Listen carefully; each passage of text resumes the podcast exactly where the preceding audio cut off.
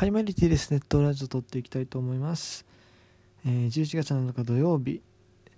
えー、朝6時の配信です。今日は、そうですね、何を話そうかなとね、阪神は試合なかったし、まあでも最近その阪神の話そんなしてないですけども、まあそうですね、今日は、こんな話しますか。もうね、各地いろいろ引退試合とかね、あとまあ、その他にもいろいろ戦力外通告の話とか、ああるいはまあ、来年のコーチの話とかね、まあいろいろ、いろいろ出てますけど、とりあえずまずはこの話題行きましょう。えっ、ー、と、中日ドラゴンズが、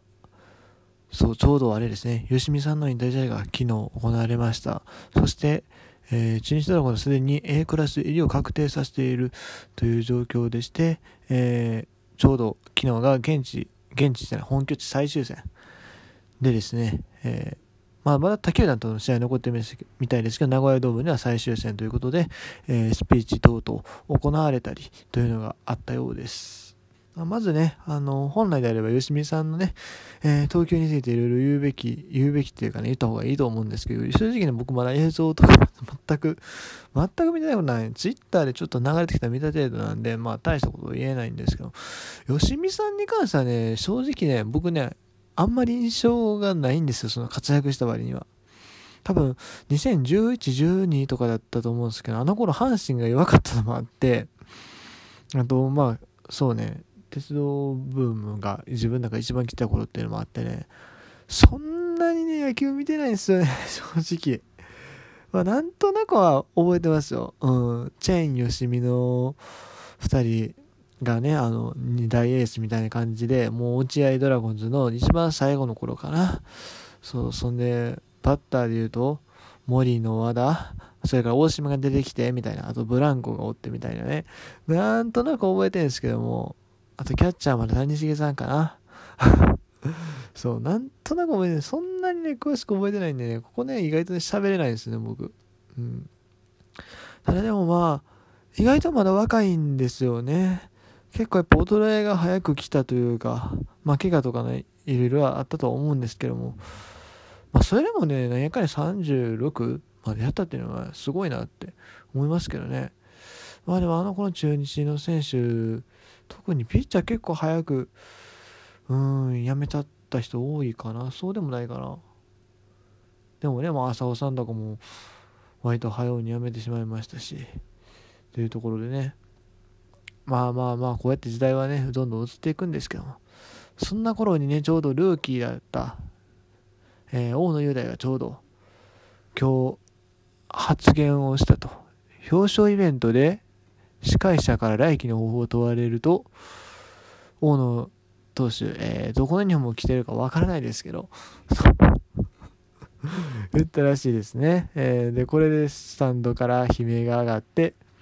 いや、まあ、不利だった。振り、振り、振りというかね、まあ冗談で言っただけですよというふうに釈明したというところですけども、どうなんですかね、大野選手の FA、これ結構やっぱり注目集めるところだと思うんですけども、僕ね、すると思ってたんですけど、FA 宣言。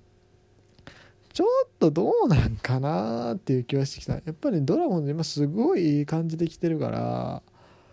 このまま残るっていう選択肢も十分にありやし大野雄大自身がねかなりドラゴンズに愛着あるんやろうなっていうのはすごい感じる。やっぱりあの大野自身がねあの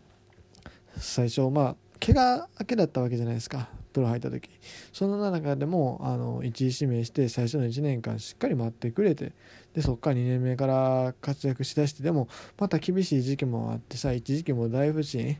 大野湯でどこ行ったみたいな時期もあったけどもまたここ2年間圧倒的な成績を残しているというところで、ね、そう去年もね最優秀防御率。そう僕現地見ましたあの瞬間。阪神打線4回、えー、ワンアウトまでパーフェクトに抑えていきなり降板するっていうね。見ましたよあれ。覚えてます忘れない。あれ絶対忘れない。一生忘れない。キモすぎるもんだって。なんでパーフェクトに抑えられてた阪神ファンが拍手すんねん。っていうねもうありましたけども。そう。まあそういうふうにねすごいチームもサポートしてもらってるわけやし。もう個人的にはね阪神来てほしいよ。正直。来てほしいしドラゴンズが今後ずっとまあ確かにこう2年ぐらいにいい感じに来てるけども来来年またこうグーって上がるかっていうと正直どうなんかなって思っちゃう自分がいるんですよ。だってまあ主力の大島選手とかもちょっともういつまで持つんかなって正直思ってるしキャッチャーの木下拓も今年は良かったけど来年どうなんかなっていうね、えー、安倍のマスターにしてもね去年はあんだけ打ったけど今年そんなに？ちょっとごめん成績にちゃんと確認しないけど多分そこまででしょ？で外野のレギュラーも外野に今誰？誰守ってんの？大島アルモンテライトがあれか医療とかかな。でセカンド安倍翔と京田サード周平か。サード高橋周平もさサードにしたらやっぱりパワー型じゃない？アベレージ型やん。でファーストビシエド今年不調。でもそっかビシエド不調の割にはようやってますよねドラゴンズ。うん。そういうことを考えるとでもどうなんかな。あでもそうビシエド不調って考えたらなんか全然来年も普通に強いかなっていう気もしてきたな。いやうん。なんとも言えん。まあそれ言い出した話も大概やからな。強さっていう点に関しては。まあでもまあまあもう本人の決断待つしかないんでねこんなこと誰々言ってもね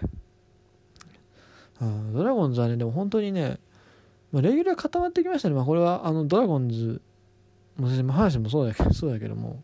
しっかりレギュラーが固まってきていよいよまたこの上位で戦える力はいよいよついてきたのかなっていうとこは感じますよね。うん。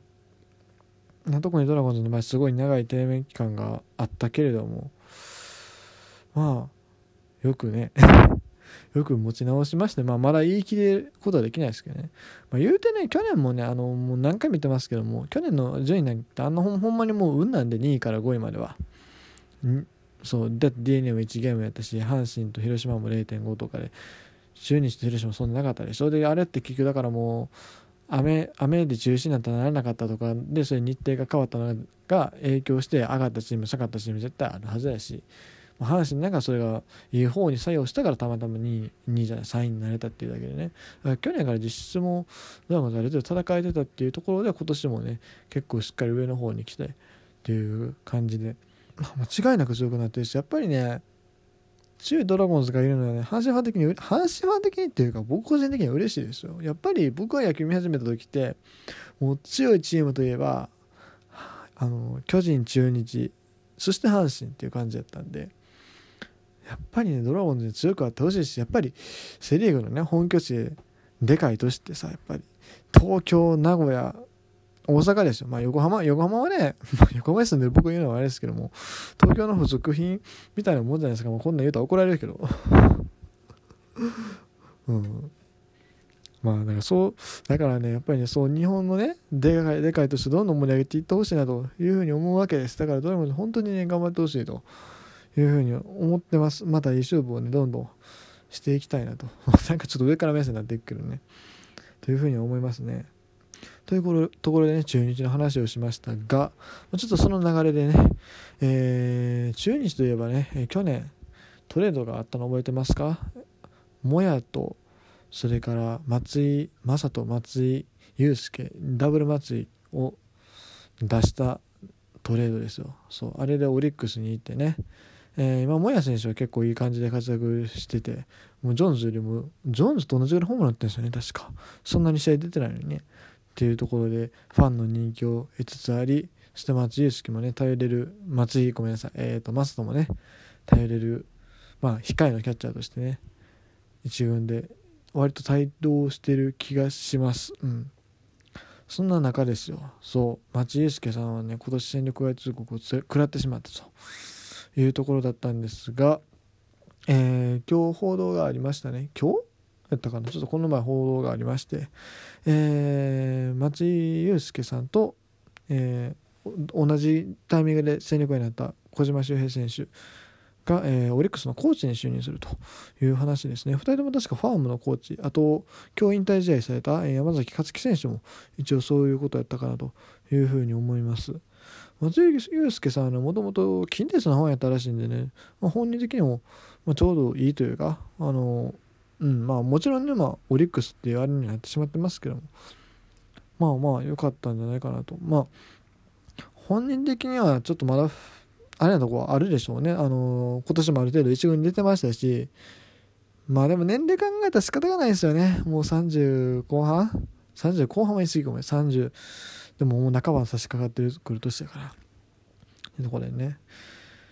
あと山崎勝樹選手はもともとソフトバンクなんですよね。なんかずっとオリックスっぽい あれになってますけど。ただまあオリックス来てそれで中地とね。そう中地と確か同じ中学か小学校ぐらいで。そうずっと一緒にやってたんですよ。で勝木選手は報徳行ったんですけど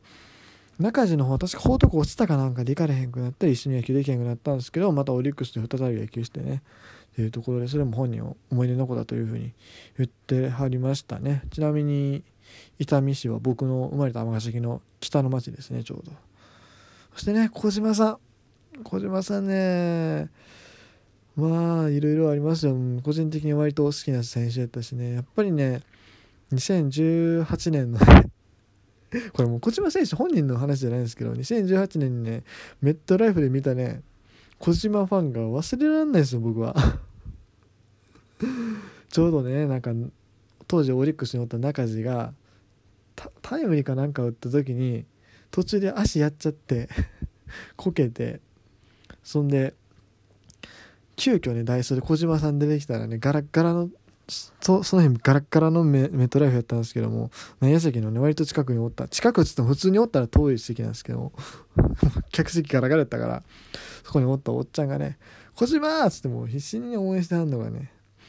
めちゃくちゃ印象的だったんですね。うん、まあでも結構人望すごいあるみたいなんでね、まあ、名コーチになってほしいなというふうに思います。ということで、えー、本日はここまでです。